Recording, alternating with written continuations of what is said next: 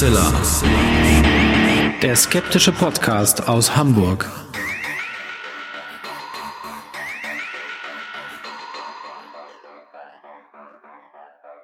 Hallo und herzlich willkommen zum 210. Mal bei Huxella, dem skeptischen Podcast aus Hamburg. Wie immer bei mir meine wunderbare Frau Alexa. Die ebenfalls Hallo sagt und euch herzlich begrüßt. Und bei mir ist natürlich Alexander Hoaxmaster. Ja, und die Hoax Mistress hat auch dieses Mal wieder eine schöne Geschichte für euch vorbereitet. Und äh, auf diese Geschichte will ich euch gar nicht länger warten lassen.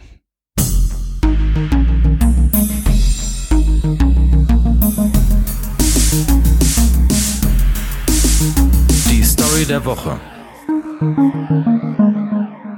Für alle Leute, die sich damals 2006 geärgert haben, äh, als Pluto nicht mehr als Planet eingestuft wurde, sondern in die eigens dafür geschaffene Klasse der Zwergplaneten, äh, hält das Jahr 2018 gleich zu Beginn eigentlich eine wunderbare Nachricht bereit, nämlich, äh, dass diese Klassifikation von der Internationalen Astronomischen Union wieder zurückgenommen worden ist. Pluto ist wieder ein Planet. Ach, das was. konnten wir in den sozialen Medien lesen, also zum Beispiel der Alternativ-Account des Yellowstone National Park ähm, hat das vertwittert am 29. Januar dann eine Seite namens Untold Universe hat das weiter verbreitet und unter Fans von Pluto verbreitet sich natürlich diese wunderbare Nachricht wie ein Lauffeuer und wir können alle aufatmen. Na, ob ich über die Brücke gehe, die du mir hier jetzt gerade hinstellst, das hat Das man musst doch du entscheiden. gerade genau. durchgeboxt, dass da kein Planet Tja. mehr ist. Aber das klären wir dann natürlich am Ende der Sendung auf und ihr könnt bis dahin, wahrscheinlich tut ihr das jetzt schon panisch googeln, ob die Hoax Mistress euch Quatsch erzählt hat oder nicht.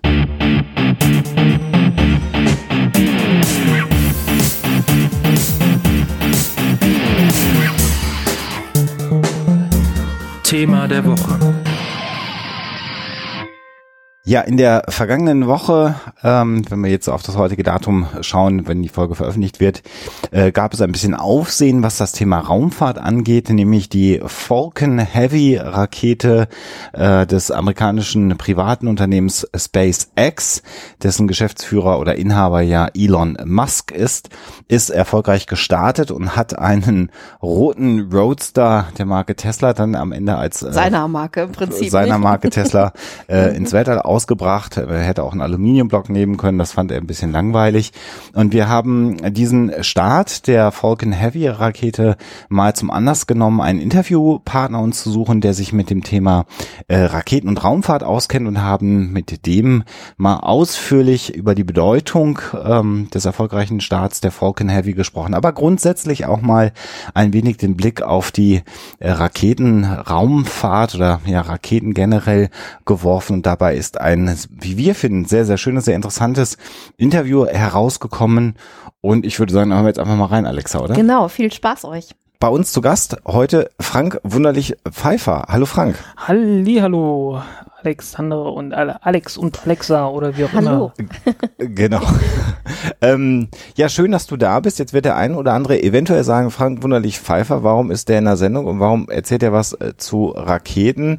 Ähm, vielleicht magst du ganz kurz mal sagen, äh, wer du bist, was du so machst und warum Raketen ein Stück weit dein Thema ist. Ja, also ich mache seit ähm, zweieinhalb Jahren, mache ich tatsächlich einen, einen Podcast, den äh, Mhm. Countdown-Podcast über Raumfahrt ähm, und bin ungefähr genauso lange als auch Journalist. Ähm, ja, das, das ergab sich dann irgendwie nach dem Studium so, weil äh, weiter hat sich nichts gefunden und ich habe mich mit Raumfahrt äh, eine geraume Zeit auseinandergesetzt. Äh, ich habe damals die, äh, die Starts von den beiden Mars-Rovern, beispielsweise Spirit und Opportunity, äh, habe ich damals live gesehen, als äh, Video im Internet und Livestream im Internet äh, noch eine ganz spezielle Sorte war. Also ähm, so 160 mal 120 Pixel, das war damals schon hohe, hohe Qualität.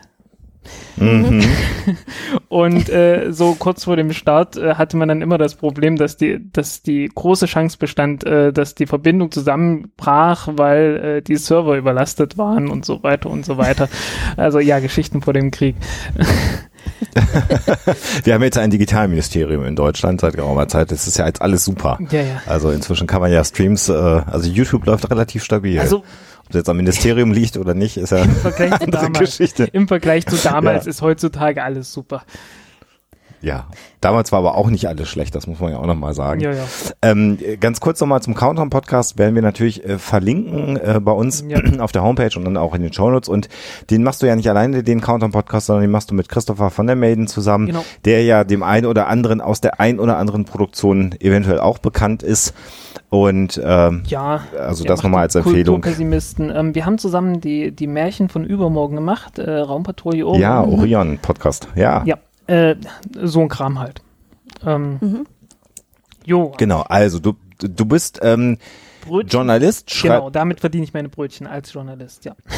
Genau, und schreibst über Raketen. Jetzt würde man aber sagen, kann das jeder. Äh, du hast aber auch äh, so von deinem Ausbildungshintergrund auch so etwas, was man für dieses Thema halbwegs gebrauchen kann, oder? Ja, also ich habe mal eine ganze Zeit lang Physik studiert äh, und Wirtschaftsingenieurwesen.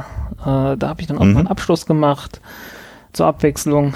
ähm, ja, Bei der bei der Physik dann nicht, bei oder? der Physik leider nicht, nein. Äh, das war das Problem einfach, äh, dass ich beim Physikstudium parallel sowohl lernen als auch äh, Physik lernen musste. Und weil irgendwie Mhm. so in der Schule nicht so richtig äh, hingekriegt äh, mit dem Lernen lernen. Äh, ich, ha- da habe ich nur das Wissen lernen gelernt. Und Mhm. äh, ja, wie es halt manchmal so läuft. Warst du damals äh, schon trotzdem fasziniert von der Raumfahrt oder ist das tatsächlich erst äh, durch die Mars-Mission äh, Spirit Opportunity äh, gekommen, als du diese Livestreams Nee, das war äh, schon dir davor. angeschaut Die hast? hätte ich ja gar nicht Mhm. gefunden, wenn ich da nicht ein ernsthaftes Interesse gehabt hätte damals. ja, stimmt ja, auch ja, wieder. da war das Auffinden wahrscheinlich schon äh, Teil des Abenteuers, ne? Ja, ja, so, so ungefähr. Äh, also, ja, war halt so. Hm. Ende Schulzeit. Wir nehmen ja wir, wir nehmen diese Episode jetzt am äh, Donnerstag, 8. Februar auf und äh, stehen zumindest alle irgendwie äh, noch gemeinsam unter dem Eindruck des Ereignisses vom 6. Februar, ähm, nämlich dem Start äh, der Falcon Heavy Rakete der Firma SpaceX. Darüber wollen wir natürlich nachher auch noch sprechen. Das ist der eigentliche Grund, aber ähm, ich würde den Bogen noch ein ganz kleines bisschen erstmal größer spannen und nochmal mit dir als Experten ähm, ein bisschen grundlegend über Raketen und Raumfahrt sprechen. Und meine Einstiegsfrage, die ich mir mal so ausgedacht habe, ist, ähm, warum ist es schwer, eine Rakete ins All zu bekommen, beziehungsweise ist es eigentlich schwer, eine Rakete ins All zu äh, bekommen? das ist genau die richtige Frage und die Antwort ist nein. Also so im, im Okay. Prinzip. Also jetzt, äh, klar, äh, alles, was irgendwie eine komplexe Operation ist, ist irgendwo schwierig. Mhm. aber es ist jetzt keine keine phänomenale Operation, äh, keine keine äh, äh, neue Dimension an Schwierigkeit, äh, eine Rakete zu bauen, die ins Weltall zu bekommen im Vergleich zu, äh, zu ziemlich allem anderen. Also äh, ich glaube, es steckt, wenn es sein muss, eine ganze Menge mehr Gehirnschmalz in dem äh, Computer, der hier vor mir steht, äh, als in so einer Rakete. Ähm, Mhm. weil also Das Also, heißt, Rakete, Rocket- Rocket Science ist nicht eig- wirklich ist, Rocket ist eigentlich nicht Science, Rocket Science. Ist das äh, der Weisheit letzter Schluss? Ja, also ich meine, die ersten Raketen sind äh, so in den 50er Jahren ins Weltall geflogen. Ne? Äh, Mhm. Sputnik 57. Und so langsam aber sicher sollte man doch mal sagen, okay, gut, ja, das ist eine, das ist eine Technik, äh, die gibt's jetzt, äh, man kennt so die Grundlagen, ähm, klar, irgendwie das letzte bisschen rauszuholen, das ist dann manchmal immer noch etwas schwieriger, aber so, dass die, die Mhm. grundlegende Tatsache, okay, wir bringen jetzt hier irgendwas ins Weltall, das äh, reißt die meisten Leute jetzt nicht mehr so viel vom Hocker und das ist auch völlig, völlig in Ordnung und völlig berechtigt, wenn man dann sagt, äh, Leute, geht mir weg, äh, das ist gar nicht so spannend, weil, hö, was soll das, ne? Äh, Das ist nicht mehr, das ist nicht mehr das Problem, das ist nicht mehr die Herausforderung. Sondern, Ähm, was ist die Herausforderung dieser Tage? Die Herausforderung, ähm, die Herausforderung ist praktisch, das Ganze irgendwie nützlich zu machen, beziehungsweise erstmal wieder aus dem, äh, aus dem Jammertal der 90er Jahre rauszukommen. Ähm, weil Raumfahrt war Ähm, halt eigentlich ein Phänomen vom Kalten Krieg. Mhm. Aber wenn jetzt das Grundprinzip äh, der Raketenphysik nicht so kompliziert ist, dann würde das ja bedeuten, im Prinzip nimmst du eine Metallröhre, packst da ordentlich äh, Treibstoff rein, der sich dafür eignet und schießt das Ding hoch. äh, trotz allem ist es ja auch jetzt, wenn wir uns auf Falcon Heavy mal, mal den Blick schon mal werfen, dann doch auch immer etwas Besonderes, wenn so eine neu konzipierte Rakete, ob die Falcon Heavy so wirklich richtig, richtig neu war, können wir auch nochmal drüber sprechen, ähm, startet und die fliegt dann, dann sind alle furchtbar glücklich. Äh, wie passt das zusammen? Also warum ist es dann doch immer noch kitzlig, ob dann letztendlich ein Produkt wirklich in, ins Weltall fliegt? Oder ist das dann eben das Besondere versus die grundsätzliche Mechanik ist relativ einfach? Um, ähm, naja, stell dir vor, du baust, äh, irgendein Hersteller baut ein neues Auto. Irgendeins. Mhm. Ähm, und die bauen das aller, allererste davon. Sind die sich dann sicher, dass das sofort anspringt? Ja, okay. Ob dann wirklich alles mhm. sofort läuft, so wie es soll. Äh, läuft dann wirklich alles, also eigentlich nie, ne? Ähm, Probleme mhm. gibt's dauernd. Ähm, ja, ne? Und Raketen werden halt extrem wenig gebaut. Äh, so, mhm. Ariane 5 äh, fliegt sechsmal im Jahr. So plus minus. Mhm. Und äh, ja, irgendwie so alle zwei Monate wird dann mal ein Motor gebaut für das Ding. Äh, so Vulkan-Triebwerk oder HM7 oder sowas. Und mhm. äh, ja, unglaublich niedrige Produktionszahlen. Ähm, wenn du so in, in, so bei Autos so in den absoluten Luxusbereich reingehst, so Bugatti Veyron, schnellstes zugelassenes Auto der Welt, ne? Äh, dann kommst du immer noch so auf 40 oder so pro Jahr, die da gebaut werden. Und das ist schon totale mhm. Handarbeit. Und dann sagt auch jeder, naja, ist ja klar, dass das Ding so teuer ist, weil wird halt so von, so von Hand zusammengeklöppelt. Ähm, bei den Raketen ist das alles noch viel, viel schlimmer. Äh, was halt auch der, der Grund ist, warum, ähm, warum die Preise so hoch sind und äh, dazu kommt dann noch eine ganze Menge Politik dazwischen. Mhm. Ähm, wer, wer macht das eigentlich? Wer baut die Raketen? Wer baut so Raketen? Also, ähm, wenn wir mal ganz kurz sagen, wer entwickelt Raketen, dann muss man heutzutage mhm. sagen, so ungefähr jeder. Äh, Gerade mhm. in den USA. Äh, es mhm. gibt, es ja, gibt also, irgendwie jetzt eine, eine Schwemme an neuen Raketenfirmen. Also es gibt ein paar Dutzend Raketenfirmen, die, die sich gegründet haben und die jetzt gerade an irgendwelchen Triebwerken und Raketen ba äh, bauen und äh, welche starten wollen. Ähm, die allermeisten davon werden demnächst pleite gehen, kann man sich auch sicher sein. Aber ja. äh, ich, ich wage es nicht zu, zu prognostizieren, welche. Nee, dann würdest du wahrscheinlich auch investieren und genau. müsstest bald nicht mehr dein Geld mit Schreiben verdienen wahrscheinlich, ne? Äh, ja, die Sache mit dem Investieren ist immer, man braucht erst mehr Geld, um zu investieren. Ja, ich kenne das Problem, ja. ja. Da rennst du offene Türen ein. Ähm, ja, äh, das ging jetzt. Aber lass uns, ja. lass uns den Blick noch, noch mal zurückwerfen. Klar, also im Moment, äh, das hat ja auch was mit einem strukturellen Wandel, äh, gerade auch in den Vereinigten Staaten zu tun. Aber sagen wir mal in der guten alten Zeit der Raumfahrt. Kalter Krieg, ne? Die gute alte Zeit. sagen wir mal Ende Kalten Krieges. Also ähm, gehen wir mal nach der Saturn V also nach der Mondlandung sozusagen. Äh, wer, wer, wer hatte eigentlich da ein Interesse daran, Raketen zu bauen und wer hat dort Raketen gebaut? Also Raketen gebaut hat äh, zuallererst mal von der Stückzahl her das Militär. Äh, mhm. um Atombomben draufzubauen und äh, irgendwie die, die, den Russen Angst zu machen oder wahlweise den Amerikanern oder wie auch immer. Äh, man ist auch später dazu übergegangen zu sagen, naja, äh, die Dinger werden alt und wir ersetzen mal die Atombomben durch Satelliten. Das hat man auch schon ja. öfters gemacht. Ähm, Ronald Reagan war da ja ganz groß, so uh, War in Space und so, ne? Das war ja mm, SDI. SDI. Ja, SDI ist eine andere, ist eine andere Angelegenheit. Das ist dann schon richtig militärische Raumfahrt. Ja. Die Firmen, die das herstellen, sind im Wesentlichen diese klassischen Luft- und Raumfahrt-Militärdinger, also Boeing, Lockheed Martin, äh, was in der Richtung. Mhm. Ähm, in Russland, sind dann öf öfters mal irgendwelche Staatsbetriebe, die das machen. Äh, mhm. Für Europa macht es derzeit Ariane Space. Äh, die mhm. hießen früher Airbus Safran Launchers und es ist halt ein Konglomerat aus allem Möglichen und Airbus ist dabei und Airbus ist ja selber so ein komischer, so ein komisches Ding. Also ja, mhm. ja, und äh, der eine oder andere wird es ja wissen, aber eigentlich ist ja die interessante Entwicklung, dass ja die, die, die, sagen wir mal, bemannte zivile Raumfahrt irgendwie mal mit einer Militärrakete gestartet ist, nämlich tatsächlich der V2, so mehr oder weniger. Ach, das geht noch viel direkter. Äh, also jeder, jeder Astronaut ist, also die allerersten Astronauten sind alle mit irgendwelchen Interkontinentalraketen hochgeflogen. Ja. Mhm. Also Okay. äh, hier ähm, Juri Gagarin äh, damals mit äh, mit einer Vostok-Rakete, was halt ne, das, was heutzutage die Sojus ist äh, und stammt alles ursprünglich mal von der R7 ab und diese R7 ist halt ja ganz normal. Ja, war halt äh, für Atombombe gedacht, ne? Fünf Megatonnen äh, Richtung USA zu schicken, äh, hat zum Glück niemand gemacht.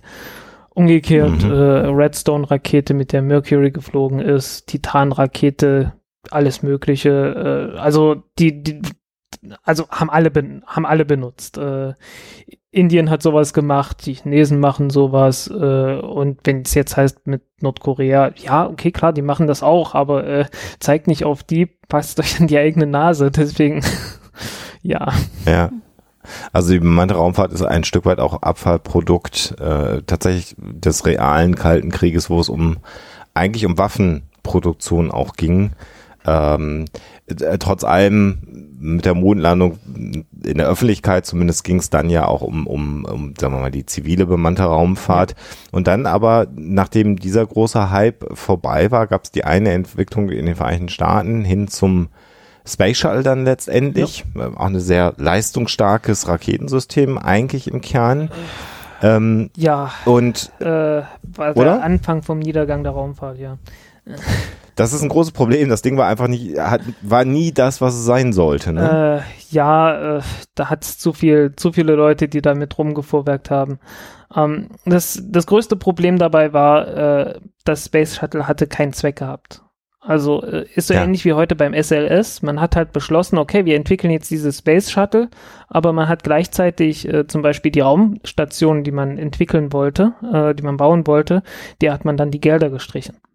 Äh, so Ja. heißt, man hatte Mhm. dann einen Space Shuttle gehabt und nichts, was man damit äh, ernsthaft tun konnte.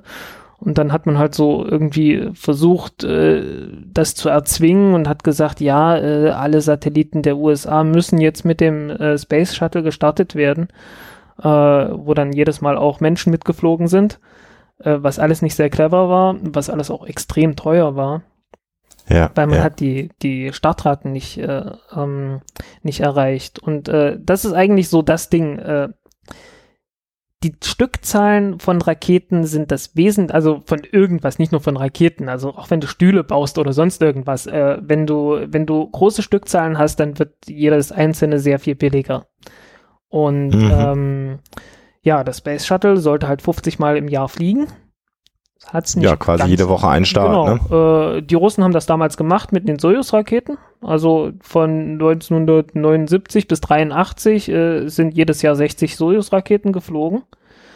Mhm. Äh, es waren von 67 bis 1990 waren es jedes Jahr mindestens 40. Also äh, wirklich richtig, richtig viele davon. Also davon sind weit über 1000 geflogen.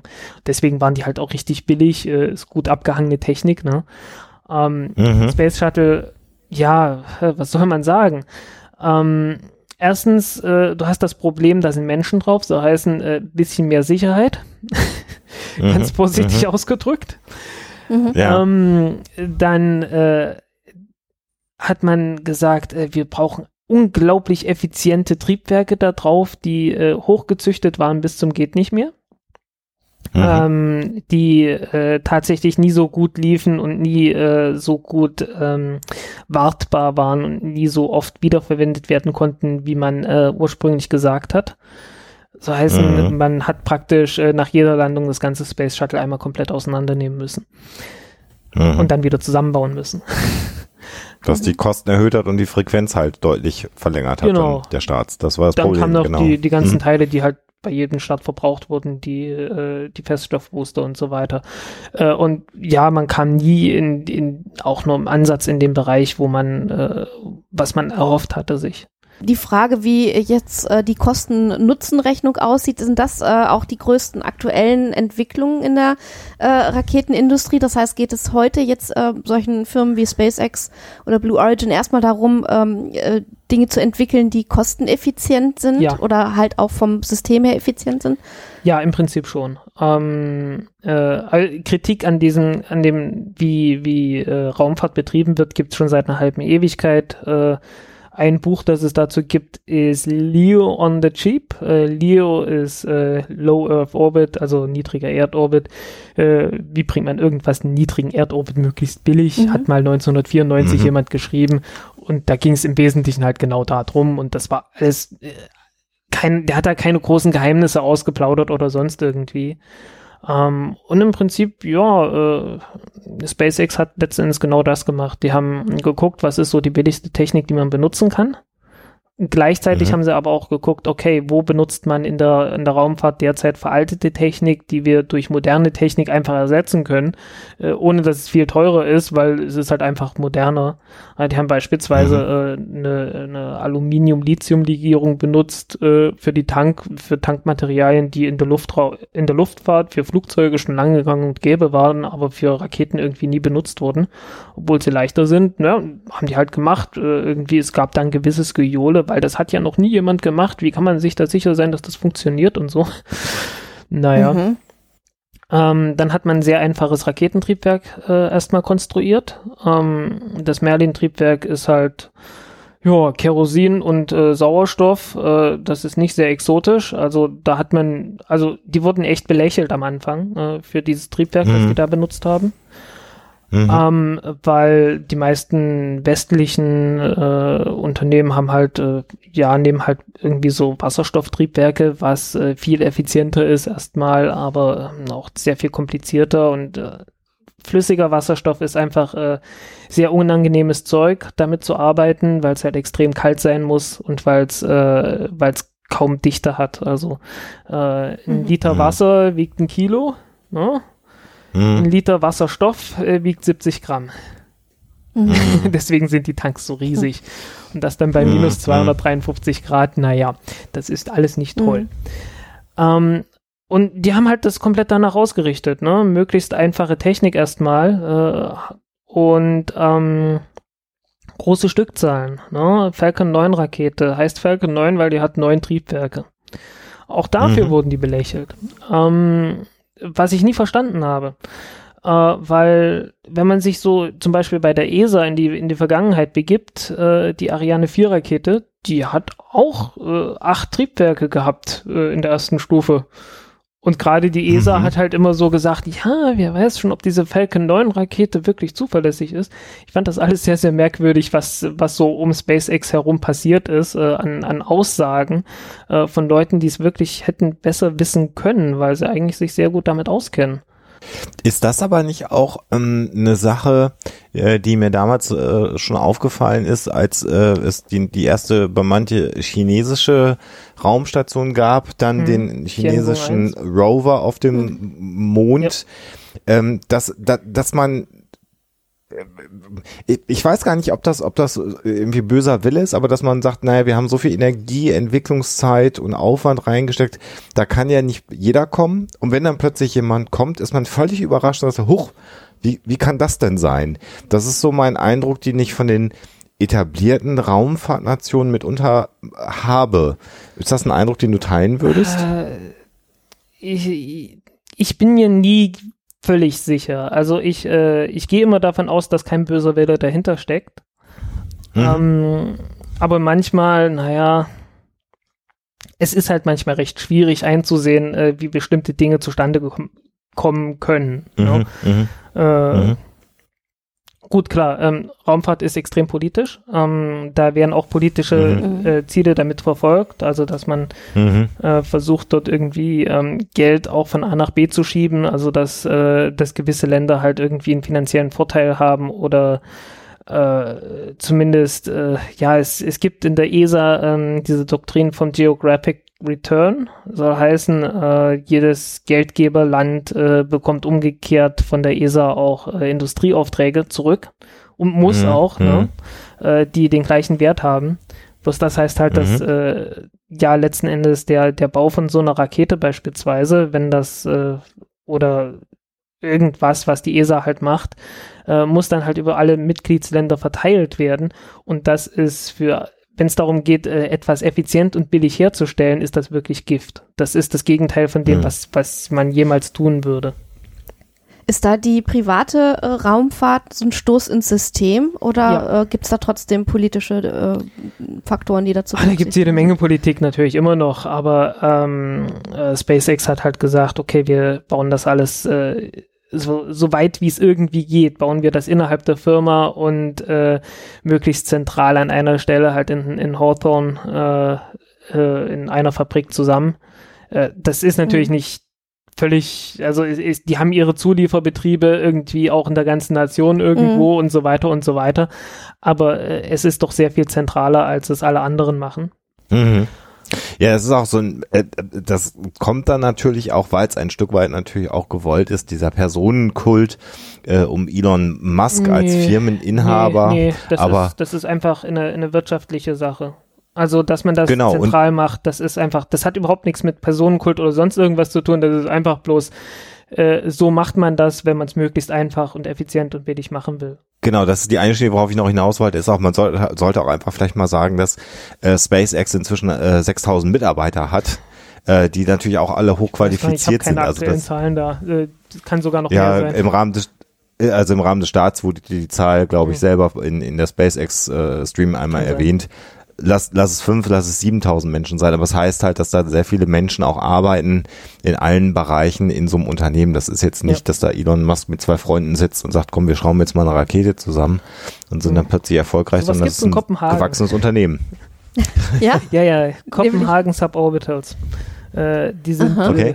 Äh, boah, ja, es sind ein paar Leute halt, die äh, äh, ja frei von irgendwelchen Unterstützern halt finanziert werden und das so hobbymäßig Mhm. machen und die haben schon, die haben ganz ordentliche Raketen schon gebaut. super, Mhm, cool.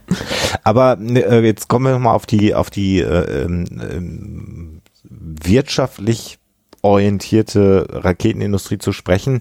Das hat ja auch einen Grund, warum es diesen Umschwung jetzt in den Vereinigten Staaten gegeben hat, dahin so wie es jetzt ist. Weil vorher war es ja, wie du schon sagst, die etablierten Hersteller von Waffensystemen, sagen wir mal. Ähm, äh, was hat diesen Umschwung bewirkt in den Vereinigten Staaten? Äh, das ist, äh, es, es war halt irgendwie reif. Was soll Ja. man sagen? Äh, es kam ja auch aus den, äh, aus Europa kam ja auch nichts mehr. Ähm, Europa hat ja ein sehr erfolgreiches, äh, ähm, ja, eine sehr erfolgreiche Rakete entwickelt mit der Ariane 1, 2, 3 und 4. Mhm. Und dann kam die Ariane 5. Ähm, Mhm. und äh, da hatte man ja irgendwie, man war ja neidisch auf das Space Shuttle und wollte selber Ja. den Hermes Raumkleider bauen und hat dann Ich erinn- die Älteren erinnern Die sich Älteren noch, ich erinnere mich da auch noch Ich dran, ja genau. ja, Okay. Ja. ähm, und äh, das war so fast schon der Todesstoß für die europäische Raumfahrt, weil ähm, das ist jetzt ein bisschen dramatisch ausgedrückt, aber es war wirklich eine ziemliche Katastrophe, was, äh, was da abgelaufen ist dann. Weil erstens, äh, der Hermes Raumkleider wurde nie gebaut. Der wurde immer Mhm, schwerer. Weil man Konzept. Der wurde im Konzept immer schwerer. Mhm. Und dann brauchte man eine Rakete, mit der man das Ding noch starten konnte. Und das sollte dann die Ariane 5 sein. Und dann hat man angefangen, Mhm. die Ariane 5, also die Rakete, äh, immer größer zu bauen, damit äh, das Raumschiff, das dann am Ende nie gebaut wurde, damit gestartet werden kann. Und damit Mhm. ist das, das ganze Ding immer ineffizienter geworden. Ähm, und man hat eine viel zu große Rakete gehabt. Ähm, das hat man dann später verkauft. Ja, unsere Rakete ist so toll, die kann gleich zwei Satelliten starten. Äh, das konnte die Ariane 4 Rakete auch, aber das war halt eine Option, die man mal so, wenn es gerade passt, hat man das halt mal so gemacht, ne? Ähm, Mhm. Aber bei der Ariane 5 war es halt so, äh, also wenn wir nicht mindestens zwei Satelliten mit möglichst jedem Start mit dem Ding starten, äh, dann ist das, äh, dann, dann fliegt uns die Wirtschaftlichkeit total um die Ohren und war schon so Mhm. schlimm, äh, dass man halt äh, jeden Start mit 20 Millionen Euro subventioniert hat und tut man bis heute äh, um zu verhindern, dass andere Leute anfangen, neue Raketen zu entwickeln, die billiger sind als die Ariane 5. Und ja, also äh, der, das ganze Feld ist halt total stagniert, äh, auch darum, weil nach dem Kalten Krieg kaum noch Raketen gestartet wurden.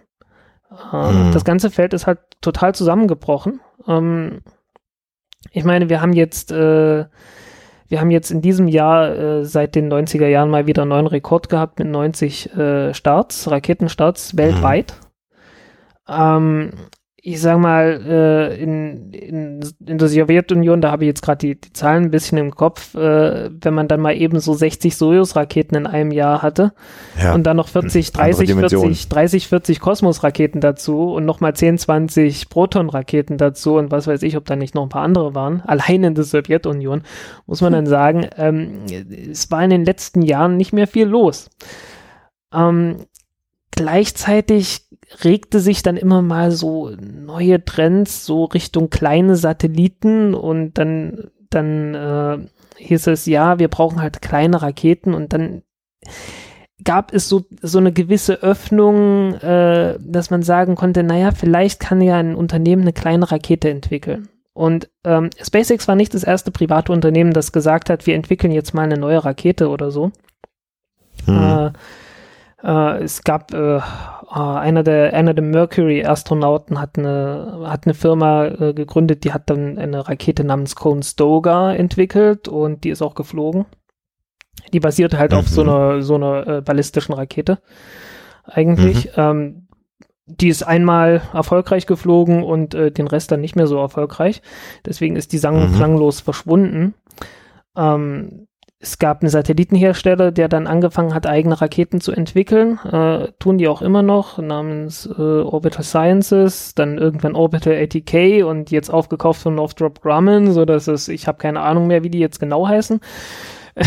ähm, ja, äh, also sehr viel Militär dann wieder. Also die sind komplett ins Militärische wieder abgerutscht. Ähm, äh, aber dadurch, dass die, dadurch, dass die äh, Frequenzen, die Stückzahlen nicht mehr da waren, äh, sind die Preise gestiegen. Also äh, Orbital Sciences hat ja damals die äh, Pegasus-Rakete entwickelt.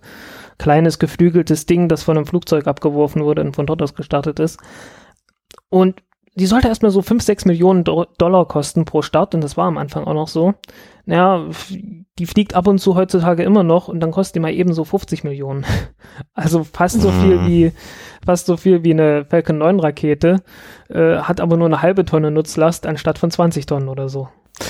Ähm, vielleicht nochmal auch, äh, weil ich es kürzlich nochmal mir angeschaut hatte, äh, interessant bei, bei der Saturn V Rakete, bei der Rakete des Apollo-Programms, die ja dann zum Mond geflogen Mhm. ist.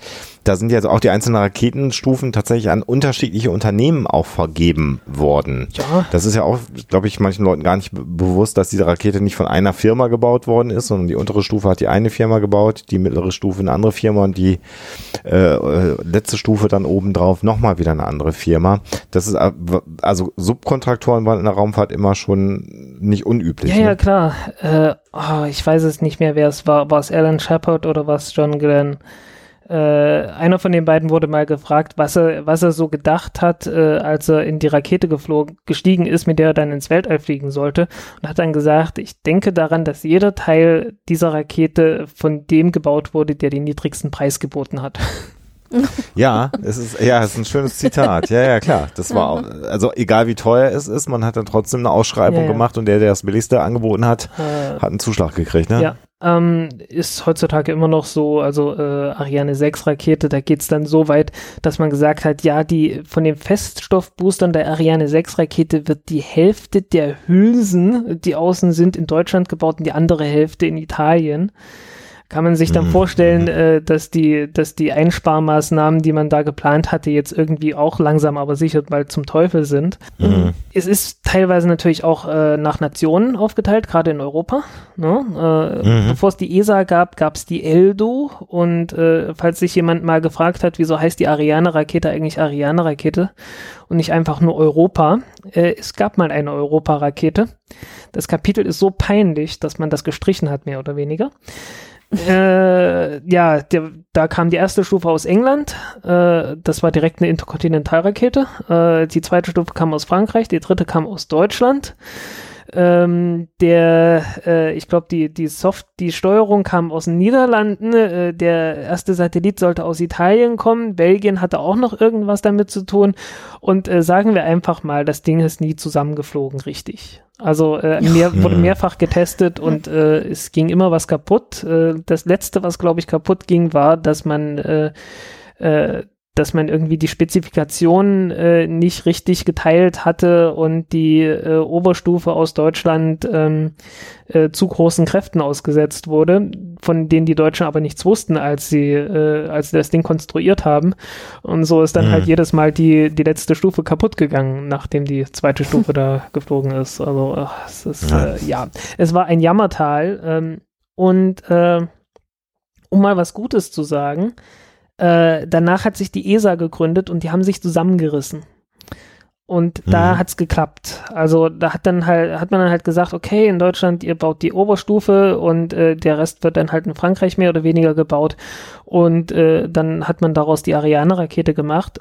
Und äh, das Ding lief. Das Ding lief richtig gut. Das war auch nach wirtschaftlichen Gesichtspunkten gemacht, äh, weil Mhm. der französische Teil hatte hier dieses äh, Viking-Triebwerk und äh, in der ersten Stufe halt vier Viking-Triebwerke, in der zweiten Stufe noch ein Viking-Triebwerk, äh, ganz oben dann die deutsche Stufe.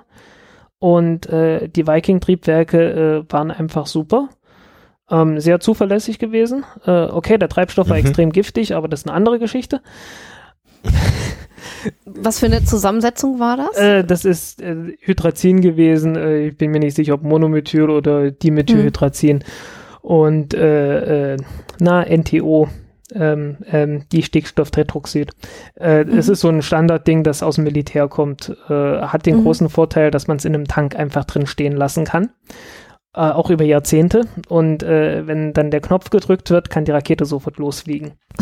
Ist das nicht auch das Ding, das äh, bei der Mondlandefähre dann verwendet wurde, damit die wieder starten konnte? Ja, natürlich. Das ist äh, Hydrazin war auch drin, Ja, ne? das, äh, das, glaub ich, das sind so, äh, in dem Fall ist es wahrscheinlich nur Hydrazin gewesen, ohne noch was anderes oder, ne, ich bin mir nicht sicher. Kann beides sein. Äh, das wurde deswegen ausgewählt, weil es halt auch äh, lagerbar ist bei allen möglichen Temperaturen. Ähm, Und trotzdem eine vernünftige Reaktion dann liefert, genau, wenn man es braucht. genau, ist, Wäre ja dumm gewesen, wenn sie nicht hätten starten können wieder. Genau, Mond. ist halt eine, ist relativ effizient gewesen. Da gibt's ein ganzes Buch, das über die Entwicklung von diesen Treibstoffen gemacht wurde. Es nennt sich Ignition mit Ausrufezeichen äh, von Mhm. einem Typen, dessen Namen mir äh, entfallen ist. Ähm, wird demnächst neu aufgelegt. Also äh, das ist der Wahnsinn. Äh, Es ist ein Buch aus den 70er Jahren und das, der hat halt praktisch äh, die, die Entwicklung sämtlicher Raketentreibstoffe da, da breit gemacht. Und äh, er ist Chemiker, aber er ist einer der wenigen Chemiker, die richtig unterhaltsam schreiben können. Das, Okay. das Buch macht echt Spaß, das macht echt Laune. Wir werden das mal ein bisschen verlinken. Ich sammle immer so nebenbei ein bisschen ähm, Ja. The das History of Liquid Rocket Propellants. Genau. Ja. von John Drury Clark Genau, und Isaac Asimov, Clark der hat wahrscheinlich ja. das Vorwort gef- Mhm. Ja. Genau.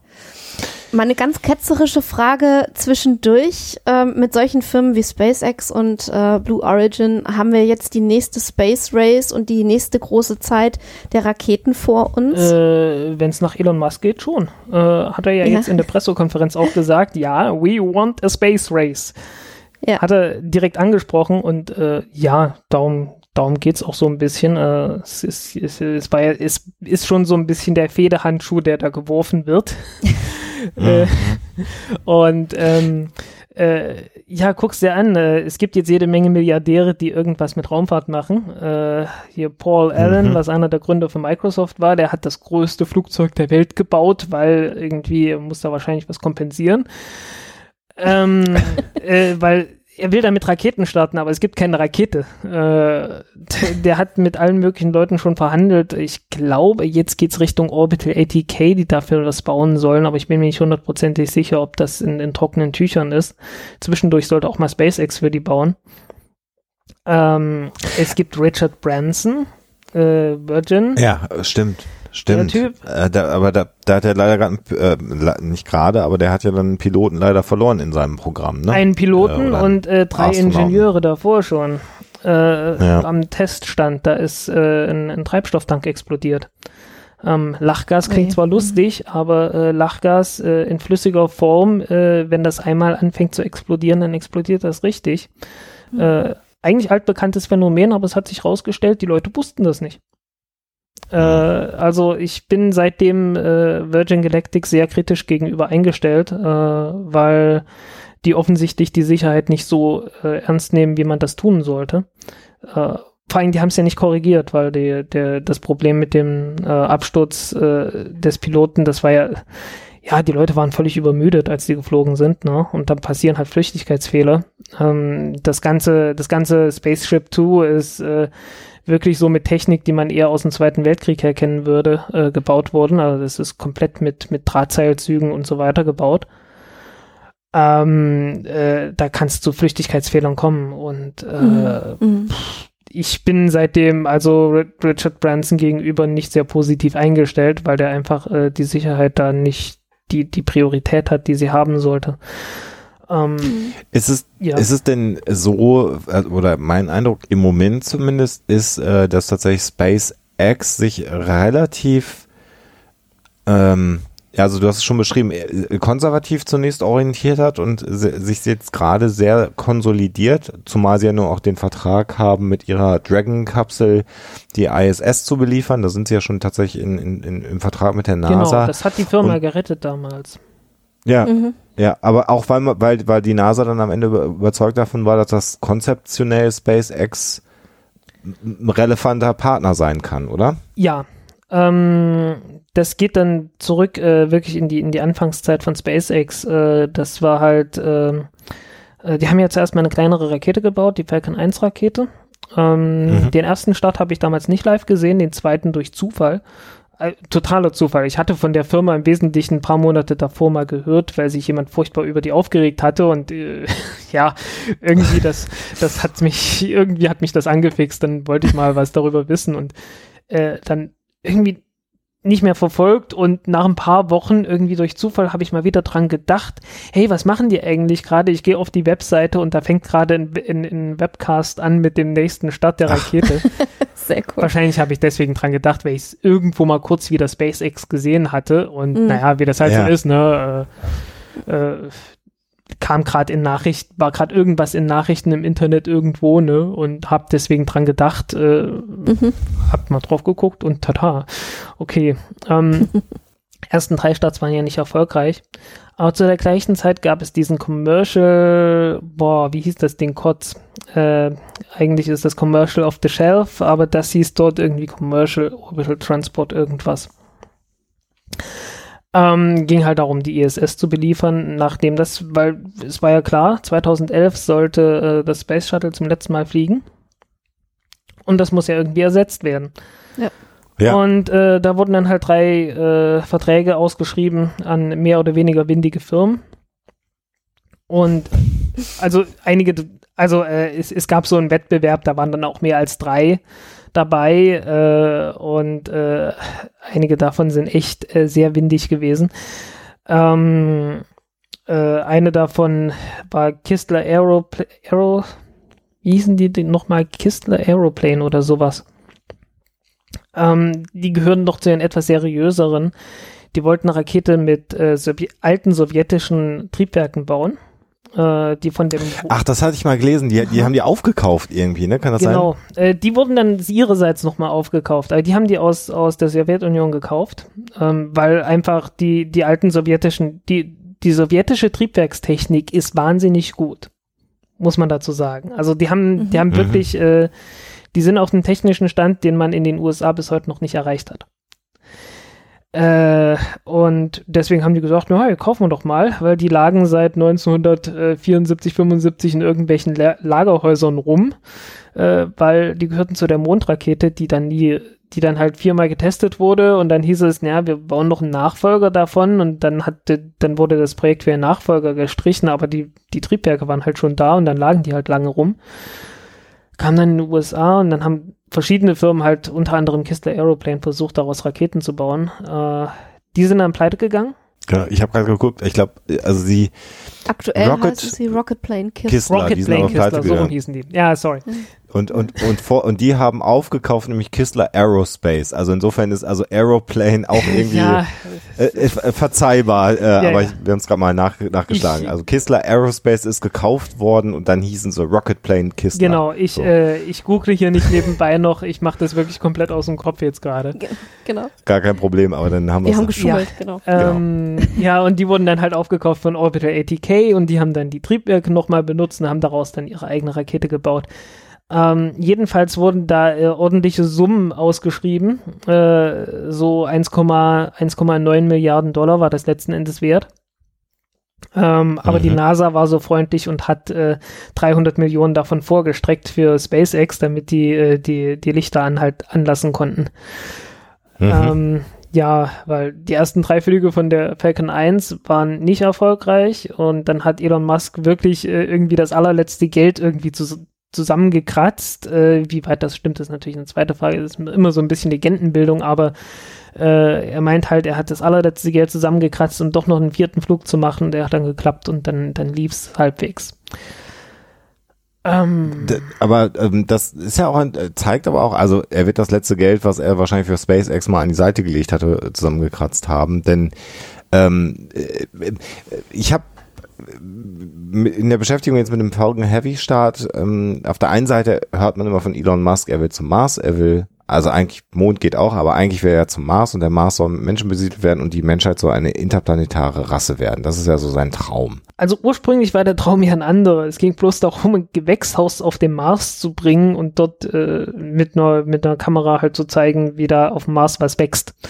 Dazu wollte er Ja. eine, eine, äh, eine sowjetische, also ehemals sowjetische, eine russische Dnepr-Rakete kaufen. Äh, das hat aber irgendwie nicht geklappt und dann hat er irgendwann gesagt, ach scheiß drauf, ich baue eine eigene Rakete. Mhm.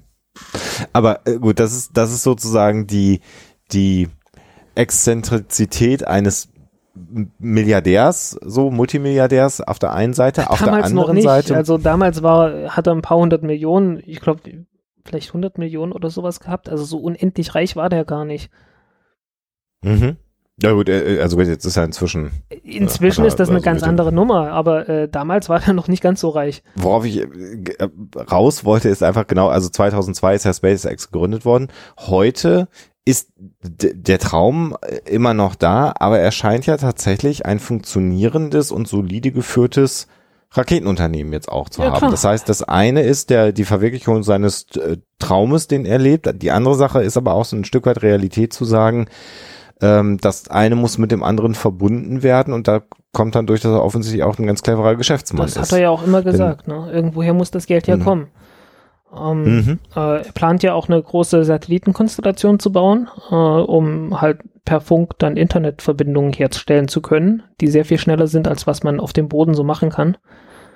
Ähm, man darf gespannt sein, wann das kommt.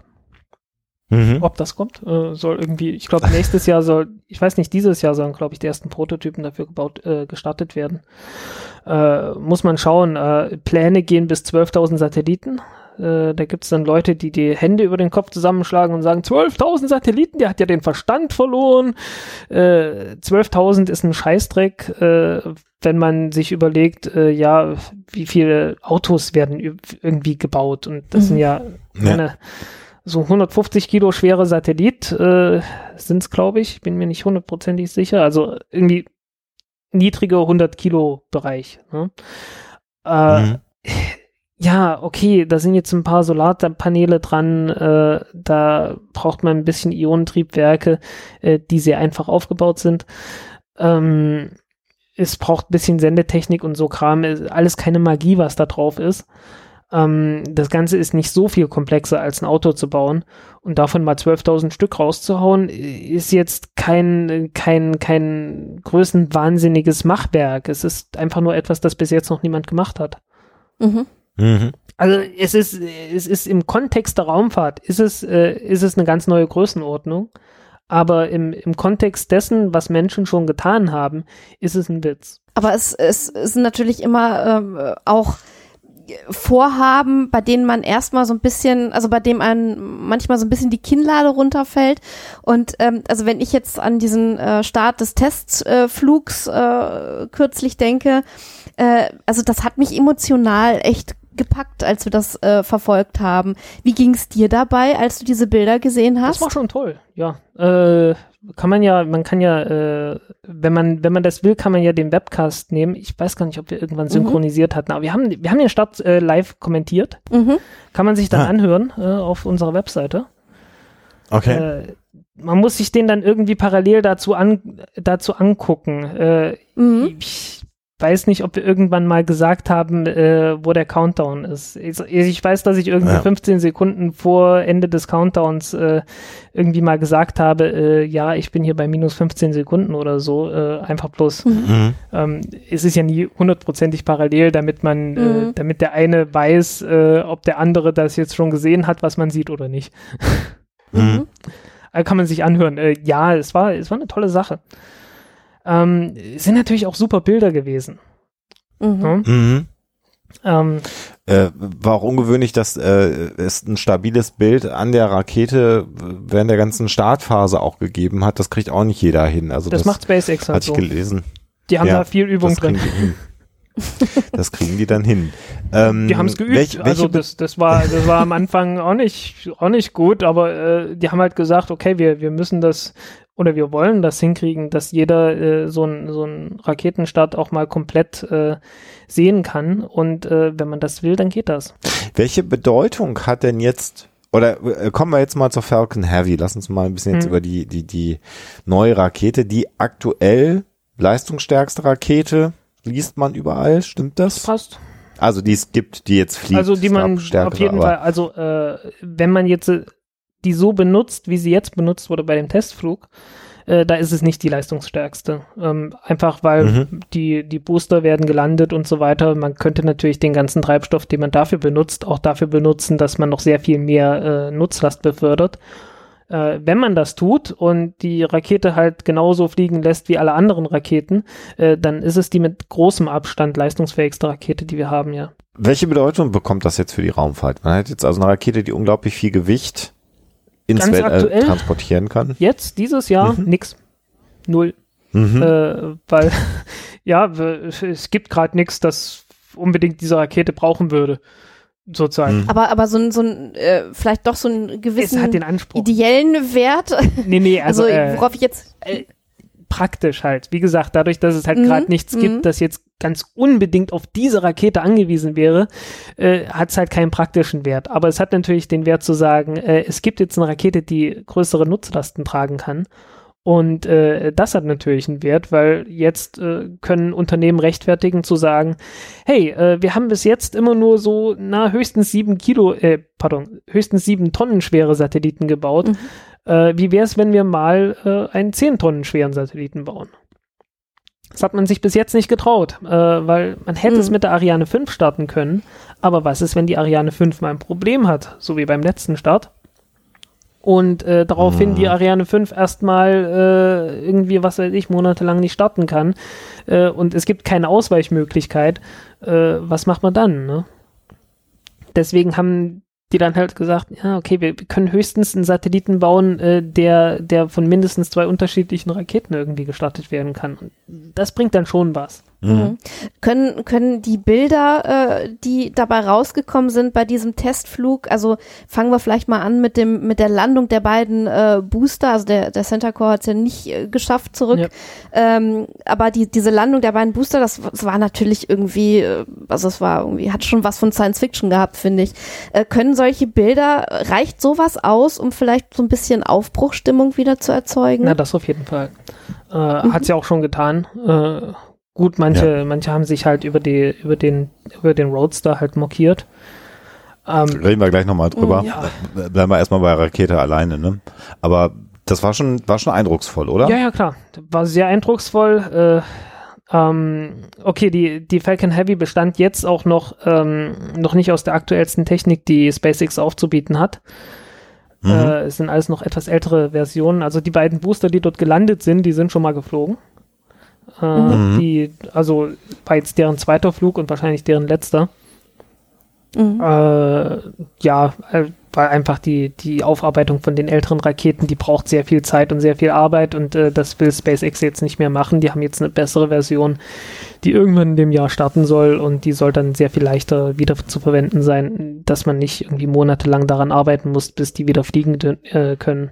Ja, äh, Elon Musk meinte, äh, es ist mir recht wichtig gewesen, dass die Dinger zurückkommen, weil äh, die haben so Gitterflossen oben dran, äh, um die in der Atmosphäre besser steuern zu können. Und die sind äh, deutlich größer gewesen als normal und aus Titan. Und äh, es braucht sehr lange, um sowas herzustellen. Und er war sehr glücklich, dass die wieder zurückgekommen sind. ähm, ja. Äh, ja, brauchte man einfach, weil äh, die haben eine andere Form, die mussten deswegen etwas größer sein als bei der, als bei der normalen Falcon 9. Das heißt, Teile werden eventuell wieder verwendet, weil sie dann doch so aufwendig herzustellen sind, dass man froh ist, dass man sie ja, klar. wieder hat. Ja, klar. Ähm, äh, also eindrucksvoll, du hast schon gerade schon gesagt, es gibt jetzt eine neue Option in der Raumfahrt, die es so in der Form nicht gegeben hat. Das könnte für den einen oder anderen von Interesse sein. SpaceX hat sich nochmal wieder damit etabliert, dass eine Weiterentwicklung erfolgreich geflogen ist. Jetzt ist es ja so, dass typischerweise bei solchen Jungfernflügen, sagt man das bei Raketen auch, ja, Testflügen, ja, ähm, packt man ja in der Regel in die Spitze, da wo dann hinterher ein Satellit oder was auch immer drin ist, irgendein Gewicht. Je nachdem, um zu simulieren. je nachdem wie man es macht. Äh, es gibt da mhm. verschiedene Philosophien. Ähm, bei der ESA äh, und ich, ich werde, ich werde die ESA dafür äh, nicht von der Leine lassen. Ähm, die haben beim ersten Flug der Ariane 5 Rakete die vier Cluster-Satelliten äh, reingepackt und äh, das Ding musste dann gesprengt werden beim Start. Schaden mhm. irgendwas um die 400 Millionen Euro. Ach, du meinst. Mhm. Ähm, beim ersten Start der Ariane 5 ECA, was Ariane 5 ist, halt bloß, dass äh, praktisch alle Teile neu, also ausgetauscht wurden, wurde komplett mhm. überarbeitet. Äh, ja, da hat das äh, Haupttriebwerk der, der mittleren Stufe äh, hat dann versagt, musste auch gesprengt werden. An Bord waren, äh, boah, wie war das? Äh, Stentor war der eine Satellit, der andere war Hotbird 7.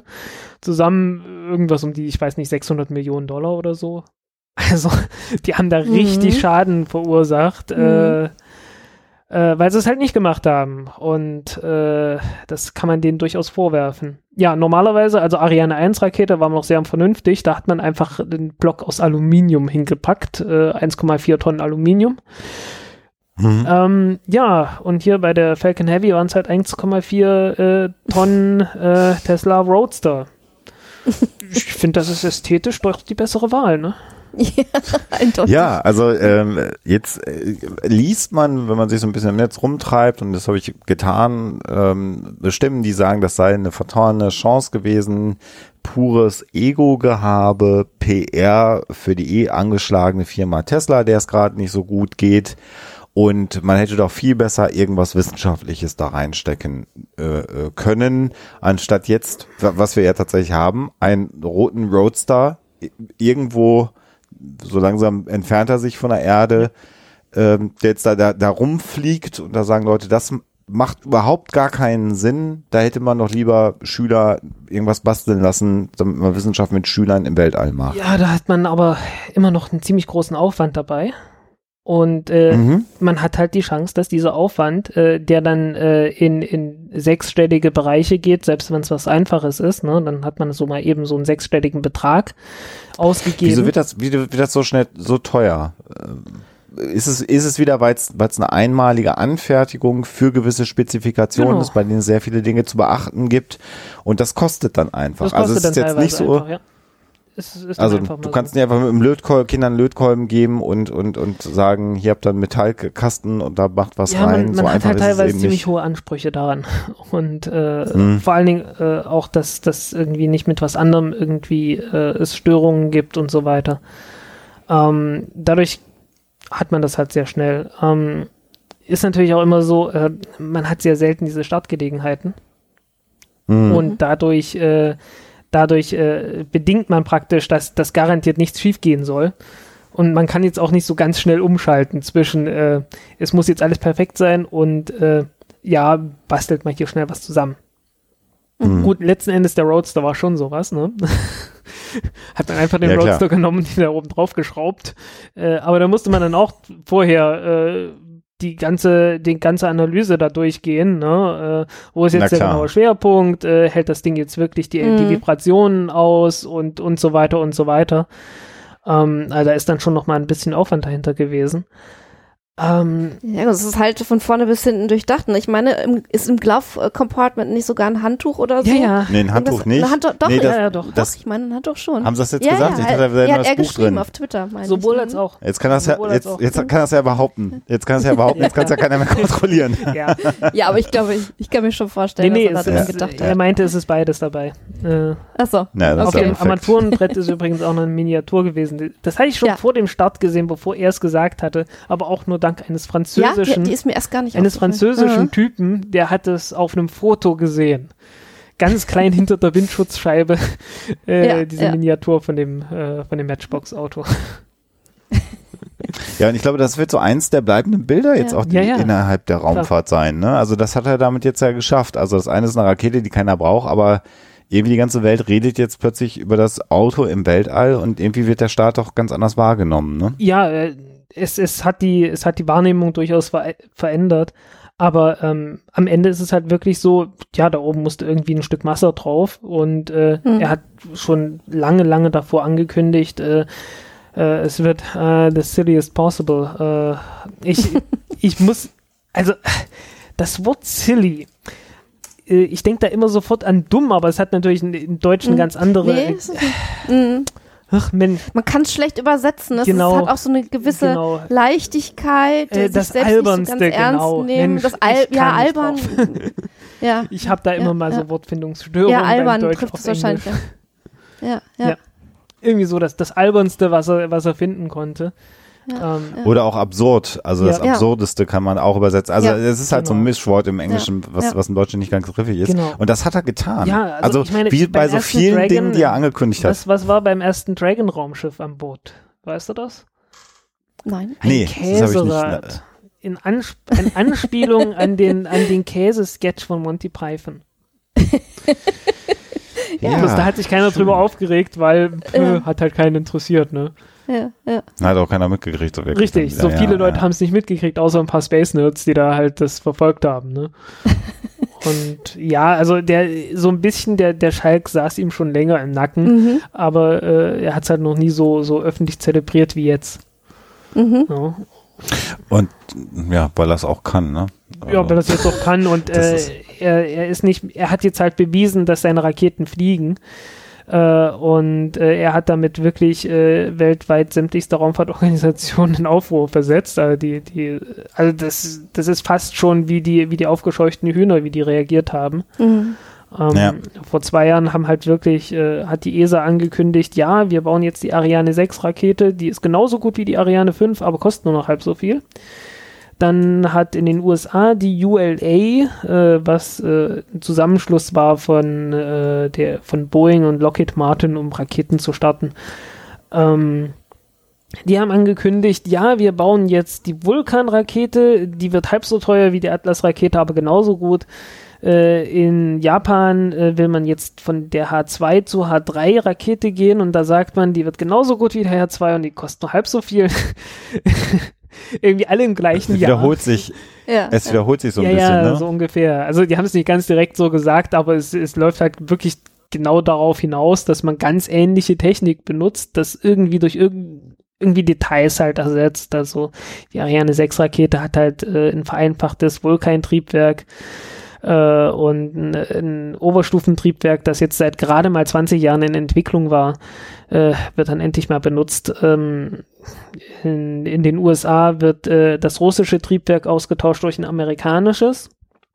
Mhm. Ähm, sollte, ist erwähnenswert, äh, die wichtigste amerikanische Rakete fliegt mit einem russischen Haupttriebwerk. Auch interessant, ne? Der, der, aber das ist Mhm. auch eine Sache, das wird äh, unterschätzt ganz häufig. Ja. Äh, insbesondere die NASA hat immer von den, den Anbietern, die die beste Qualität zu einem guten Preis äh, äh, anbieten, Sachen gekauft. Das ist ja auch der Grund, warum auf dem auf dem aktuellen Mars Rover ja auch Komponenten aus Deutschland mit verbaut worden sind. Also das ist ja gar nicht so, dass es nur aus Amerika kommen darf bei der NASA. ja, also ne? es gibt äh, es gibt viele Verbindungen zwischen der NASA und Deutschland, auch schon seit seit Ewigkeiten.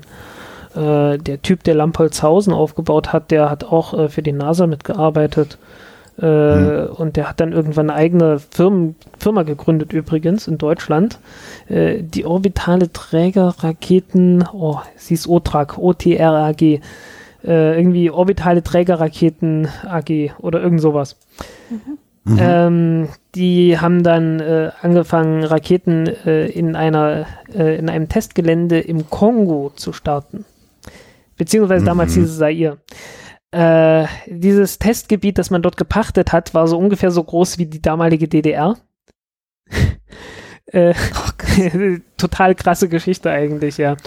Äh, endete dann irgendwie, äh, weil die halt letzten Endes das technische Konzept war nicht ausgereift, also nicht einfach nur nicht ausgereift, das, das funktionierte nicht, das konnte nicht funktionieren, rein mathematisch nicht.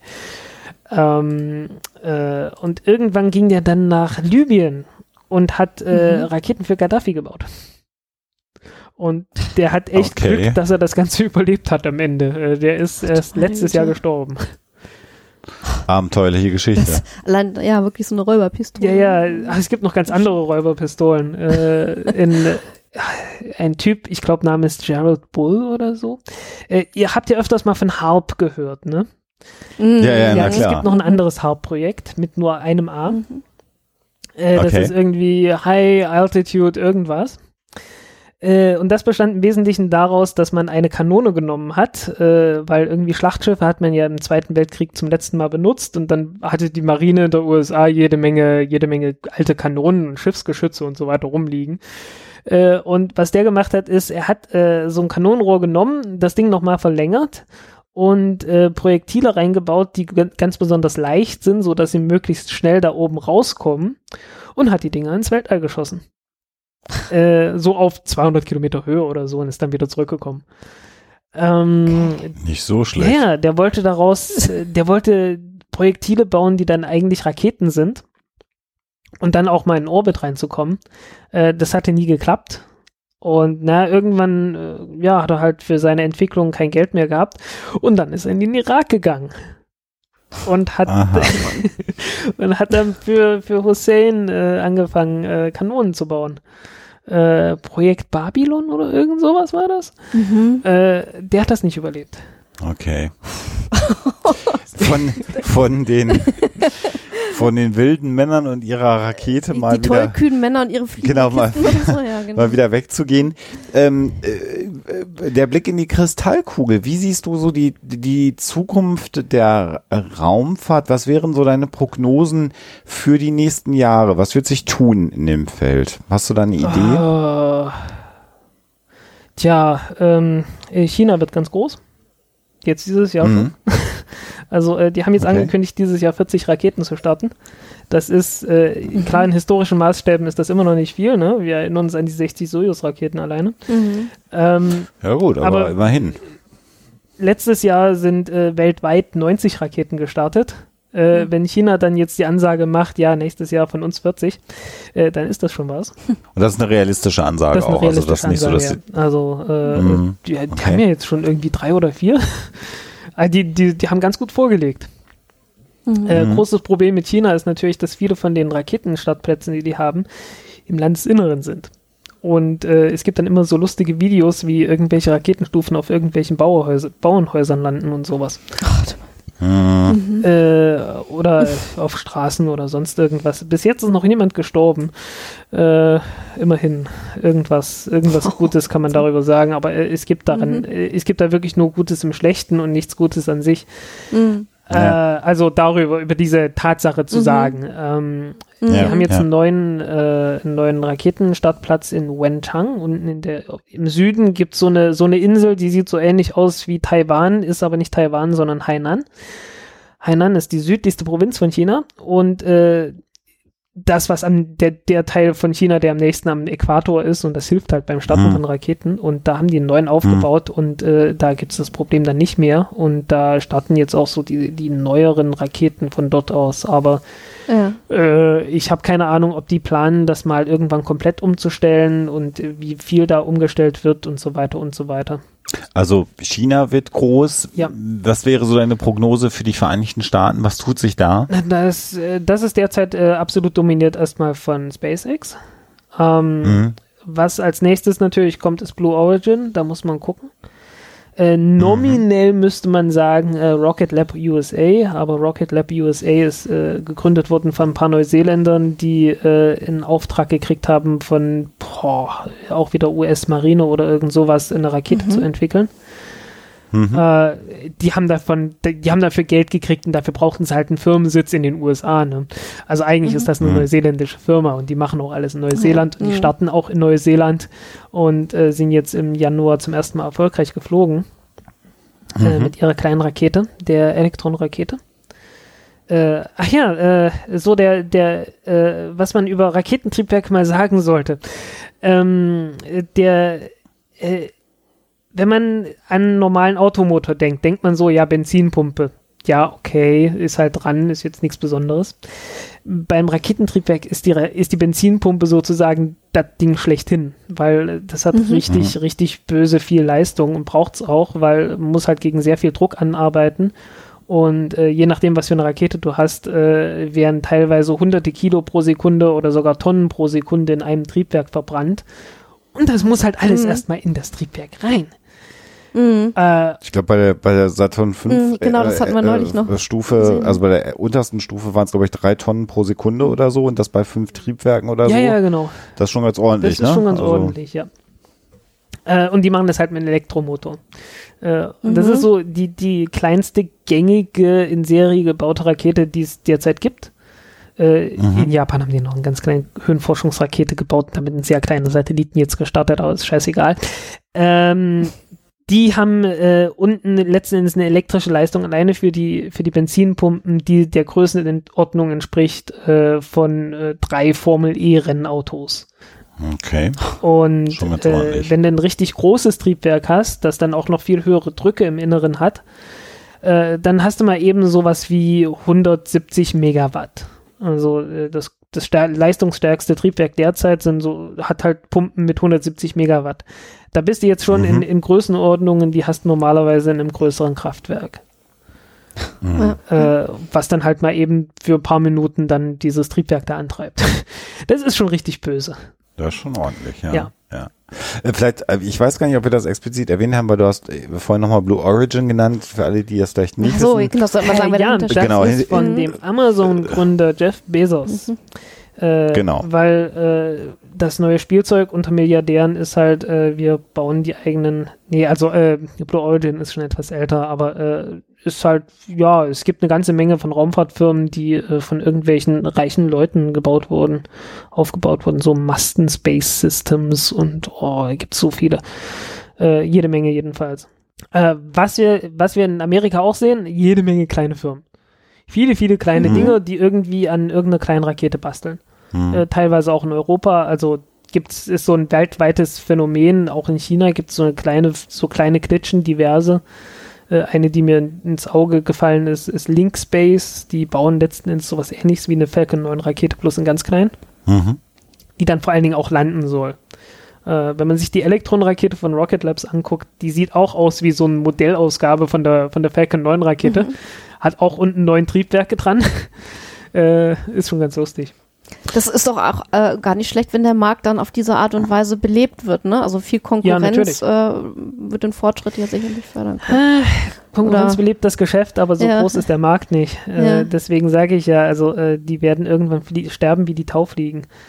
Die ganzen Bis auf die, die Firmen. sich dann ähm, Genau. wirklich etablieren und durchsetzen. Ne? Mhm. Äh, Wie, wie sieht's für Europa aus? Jetzt haben wir äh, China gehabt, wir Ha. haben Amerika gehabt, äh, Russland.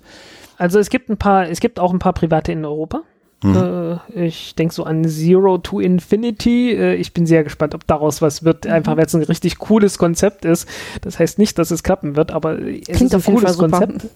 Äh, da, die hängen praktisch eine Rakete an einen Ballon, an einen Höhenballon dran, äh, Mhm. lassen den auf 20, 30 Kilometer Höhe aufsteigen und äh, starten dann von dort aus. Äh, Was einfach nur cool Gefahren. aussieht, weil die, Ja. die Rakete braucht nicht irgendwie aerodynamisch zu sein und, und sieht letzten Endes aus wie drei Rettungsringe ineinander gestapelt. Mhm. Äh, ich ich wünsche denen alles Gute einfach nur, weil es cool aussieht, aber naja. das ist nicht so unbedingt das Kriterium. Ja. Äh, gibt noch ein paar andere, da kenne ich jetzt aber die Namen nicht. Ähm, natürlich spielst du auf die, auf die ESA an. Das wird schwierig. Die haben ein, ein sehr schweres Brot vor sich. Ähm, weil letzten Endes kann die Ariane 6 nicht wirklich mit, mit irgendwie Falcon 9 oder Falcon Heavy langfristig mithalten. Hm. Ähm, schon gar nicht, wenn man, wenn man bedenkt, dass die erst 2020 äh, zum ersten Mal fliegen soll und 2022, 2023 dann irgendwie komplett übernehmen wird. Äh, die ist letzten Endes auf dem technischen Stand, auf dem die Ariane 5 Rakete vor, also ungefähr 20 Jahre davor hätte sein sollen. Hm. Ähm, ja, äh, hm, was soll ich sagen? Äh, man hat jetzt, man hat sehr viel Geld äh, investiert, um die jetzt äh, etwas günstiger herstellen zu können. Aber technisch, ja, es ist halt, es ist halt das Problem. Ähm, du hast die Seitenbooster, äh, Feststoffbooster, was die eine Technologie ist. Dann hat man in der Mitte äh, das überarbeitete Vulkan-Triebwerk mit den entsprechenden Tanks, was die nächste Technologie ist. Dann hat man obendrauf, äh, wie heißt's? Wie heißt das Triebwerk? Verdammt, äh, egal. Hat einen Namen. ich komme gerade, ich komme gerade echt nicht drauf. Ah. Ja, äh, Ich kann ja mal nebenbei spicken, red mal weiter und dann gucke ich es mal. ist schlimm. Nee, also, nee, es ärgert mich bloß gerade, weil mich Ja, klar. Ja, egal. Es ist schon spät zum Zeitpunkt dieser Aufnahme und Genau. äh, du hast ein paar Ähm, kurze Nächte hinter dir, so wie ich das verfolgt habe. Genau. also, äh, definitiv. Ähm, ja, äh, ich, ich, wünsche denen alles Gute, aber die müssen jetzt wirklich äh, zusehen, dass sie mal zu Potte kommen mit der Entwicklung von neuen Technologien. Entwickeln gerade ein neues Triebwerk namens Prometheus, äh, das mit Methan angetrieben wird. Ähm, letzten Endes basierend auf der Technologie von Triebwerken, die man äh, in Lampolzhausen schon seit einer halben Ewigkeit testet, äh, die ursprünglich mal vorgesehen waren für ein Raketenflugzeug, äh, das man in Kooperation mit Japan entwickeln wollte. mhm. Äh, nur, dass man diese Triebwerke dann halt letzten Endes nie benutzt hat, weil dieses Raketenflugzeug natürlich auch nie existierte. Äh, es gibt jede Menge Forschungsprojekte, die irgendwie von DLR und von der ESA und von sonst wem angestoßen wurden, die dann absolut, im absoluten Nirgendwo gelandet sind. Also äh, was ein Teil der Faszination für, von SpaceX ist. Ne? Also Leute, die bei SpaceX arbeiten, die können sich ziemlich sicher sein, wenn ich jetzt hier gerade an einem neuen Triebwerk arbeite, dann wird das irgendwann mal ernsthaft fliegen. Mhm. Das ist, äh, das ist äh, der absolute Ausnahmefall, wenn man für die NASA oder für die ESA arbeitet. Mhm. Hm. Ich habe noch nie so drüber nachgedacht. Das ist, ich kann mir, ich kann mir ehrlich gesagt nicht so ganz vorstellen, dass das, ähm, äh, dass das die Leute so glücklich macht. Ja. Mhm. Ich habe jetzt hier gefunden ein Astus-Triebwerk. Äh, Nein, kann das, sein? halt nicht. Da habe ich die ganze Zeit dran gedacht. Äh, das war, das war der Grund, weshalb mir die, ähm, ich gucke jetzt mal kurz selbst. Ähm, Sonst habe ich noch ein HM7B, könnte ich noch das anbieten. HM7B ist das von das Vinci-Triebwerk. Irgendwas mit V war es. Vinci, Ah, okay. Mhm. Vinci heißt ja. Ähm, ja, Wird, wird in, in der allwissenden Wikipedia übrigens schon als gestrichen geführt. Wo sind Ah, äh, für die, Ah, ja. ja. für die Ariane 5. Ja, ah, ja Das genau. Soll in der Ariane für die 6. Ariane 5. Oh ja, genau. Soll jetzt in die Ari- Ariane 6 Das kommen. HM7-Triebwerk, HM7B, hat eine lange Geschichte. Das HM7 ist mit der Ariane 1 geflogen, das HM7B ist mit der Ariane 2 und 3 geflogen schon und mit der Ariane 4 und mit der Ariane 5. Hm. So heißen, das Ding ist jetzt äh, über 30 Jahre alt. Mhm. Hm. Das Ding ist mindestens so alt wie ich und äh, es ist nicht die neueste Technologie und es war damals schon äh, äh, bemerkenswert einfach aufgebaut. Also eine tolle, also äh, wirklich eine sehr pragmatische Lösung damals, ne? Muss man einfach sagen. Also Ariane 4 hat man einfach gesagt, okay, wir machen das jetzt ta- total pragmatisch, so einfach wie es irgendwie geht. Äh, Hauptsache, das funktioniert jetzt und wir haben nicht wieder so einen peinlichen Verrecker wie die Europarakete. Und äh, äh, also da war wirklich irgendwie Leidensdruck, ne? Und das Mhm. hat äh, das hat wirklich die Leute angespornt, erstmal zu sagen, Hauptsache das Ding funktioniert möglichst gut und möglichst einfach und äh, klappt halt. Ja. Ähm, ja, das war dann halt sehr schnell vorbei. Dann äh, sind die Träume halt äh, sehr schnell in den Himmel gewachsen und man wollte halt ein eigenes Mini-Space-Shuttle und sonst was haben und naja. Tja, Mhm. das Nicht ist nicht so gut geendet. Nee. Das ist mit den Freunden aus Osteuropa, also so sprich Russland dann am Ende, wenn er noch Ah, weitergeht. Ja, Russland. Äh, Russland. Ähm, Russland hat jetzt ein, mindestens jetzt gerade ein sehr schweres Jahr hinter sich. Äh, die haben die, äh, die Proton-Rakete war sehr unzuverlässig. Die haben immer wieder Zuverlässigkeitsprobleme.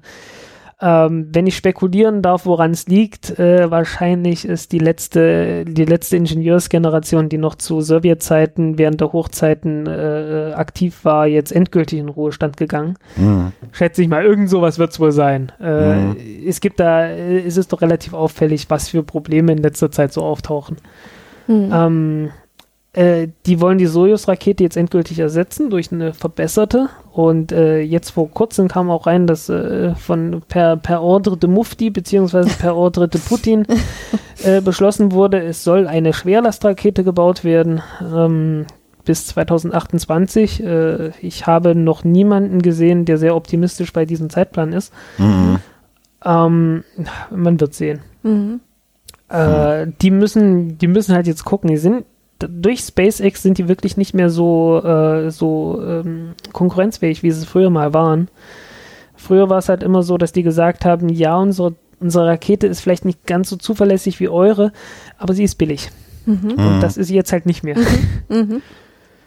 Das heißt, Um, Elon, Elon Musk hat mit SpaceX einiges einfach verändert jetzt, ne? Ja, ja, klar. Also viele Menschen, die oder viele, Einfach bloß, äh, weil ich, weil ich großer Fan der indischen Raumfahrt bin, möchte ich die mal kurz erwähnen. Ja, Oh ja, gerne, mhm. gerne, gerne. Indien ist, also äh, Indien hat tatsächlich ein gut gehendes Raumfahrtprogramm. Wir, wir waren Äh, letztes was- Jahr tatsächlich in Indien, da gibt's tatsächlich richtig viel Stimmt, Forschung und auch gute. Ja. gute Wissenschaftler. Also insofern. An der Uni in, in Chandigarh haben sie darüber gesprochen auch, Ja, ne? ja. Also das ist äh, Ja, echt okay, spannend. also ich wollte bloß mal darauf hinweisen, die haben ein gut gehendes äh, äh, Raumfahrtprogramm, das auch eine ziemlich zuverlässige Rakete entwickelt hat.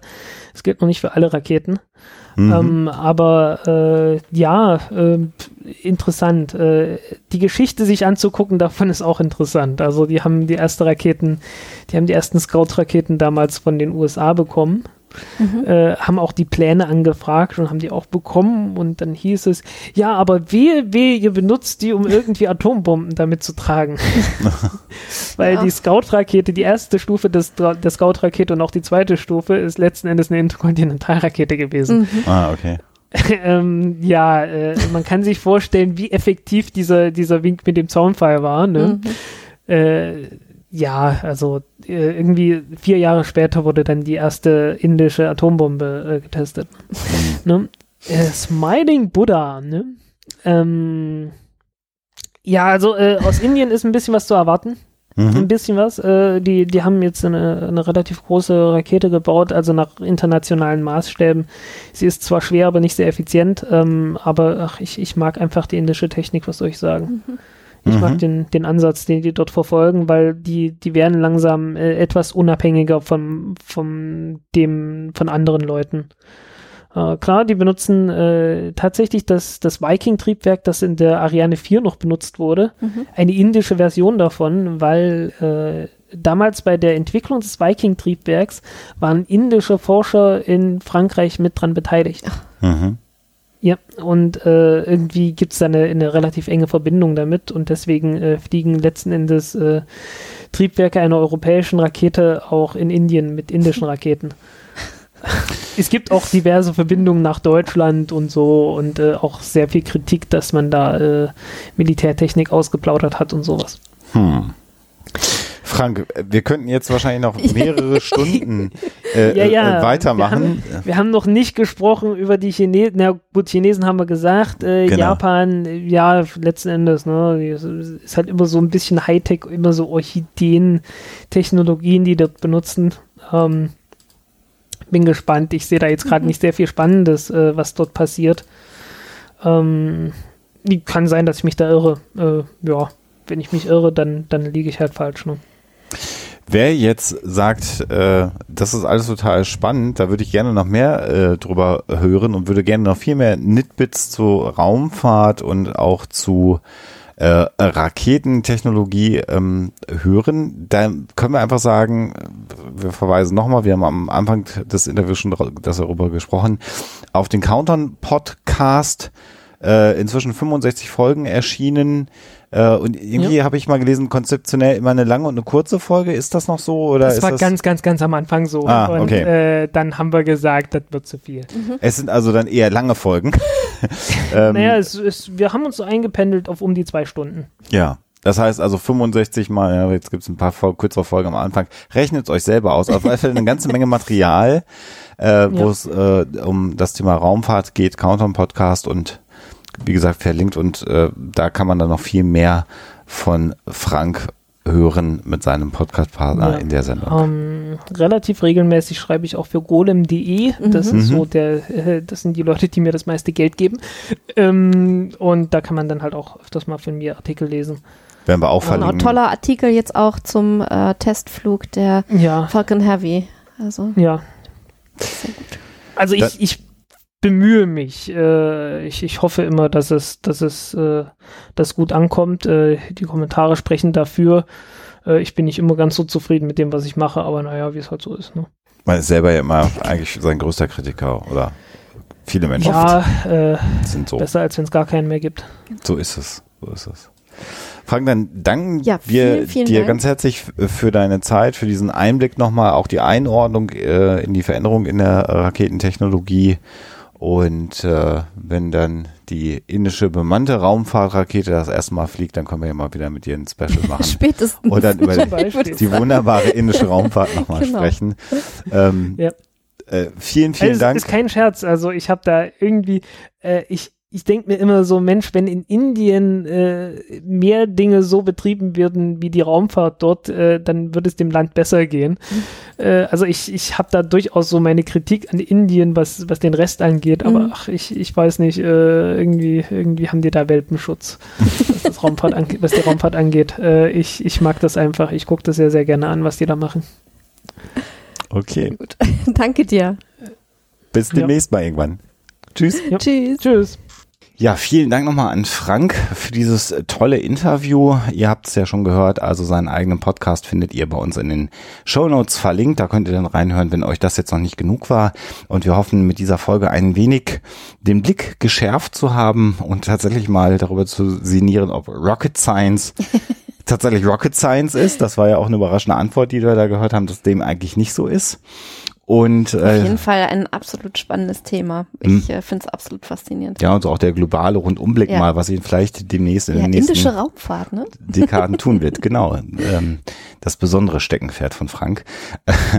Und ähm, natürlich wollen wir jetzt nochmal aufklären, ob die Hoaxmistress euch Quatsch erzählt hat oder nicht. Also ob Pluto seinen Planetenstatus zurückbekommen hat oder nicht. Die Auflösung.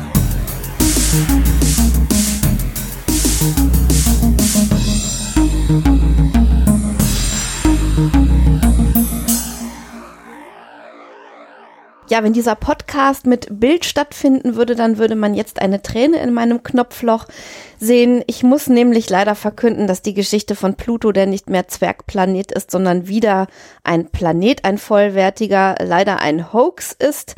Äh, Das Ganze ist tatsächlich durchs Netz gegeistert und äh, hat natürlich auch den einen oder anderen vielleicht ein bisschen aufs Glatteis geführt, hat aber seinen Ursprung nicht bei der Internationalen Astronomischen Union, sondern auf der Seite futurism.com. Die haben mal irgendwann einen Aprilscherz gemacht und haben einen Artikel darüber geschrieben, dass Pluto wieder Planet sei, haben dann natürlich ähm, weiter unten so einen Disclaimer gesetzt ähm, und äh, natürlich auch ganz deutlich geschrieben, dass es sich da um einen Artikel am 1. April handelte, also irgendwie nicht ganz ernst zu nehmen. Aber wie das oft ist bei solchen Aprilscherzen, das verselbstständigt sich dann irgendwann und taucht wieder der aus der Versenkung auf und wird dann als Nachricht gehandelt.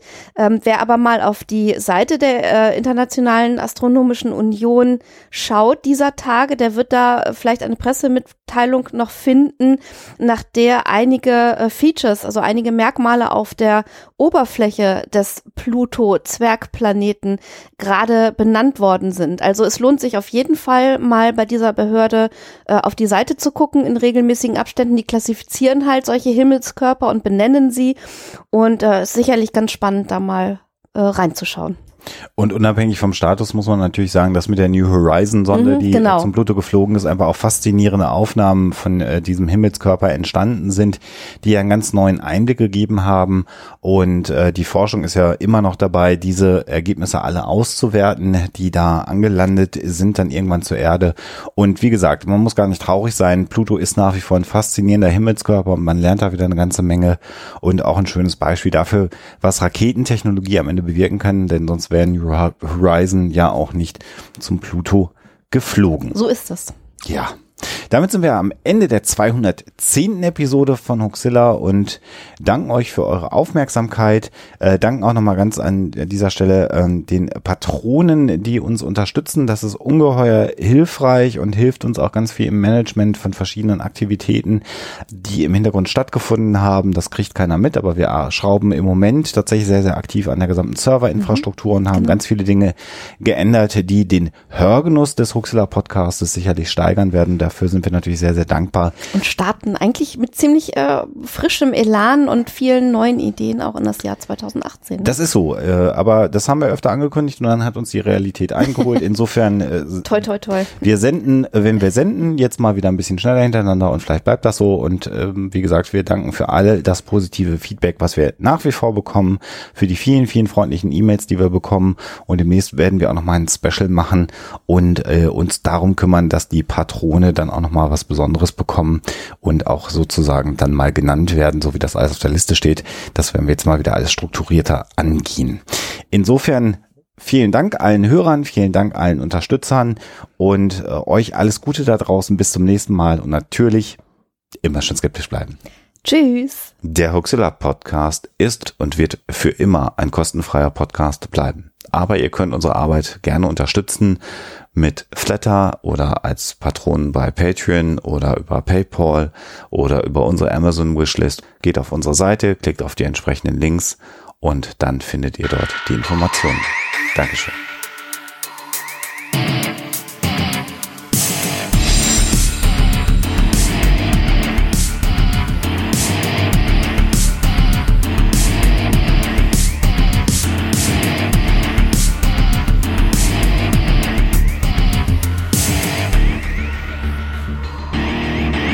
Schickt Fragen, Anmerkungen oder Feedback an info@huxilla.de.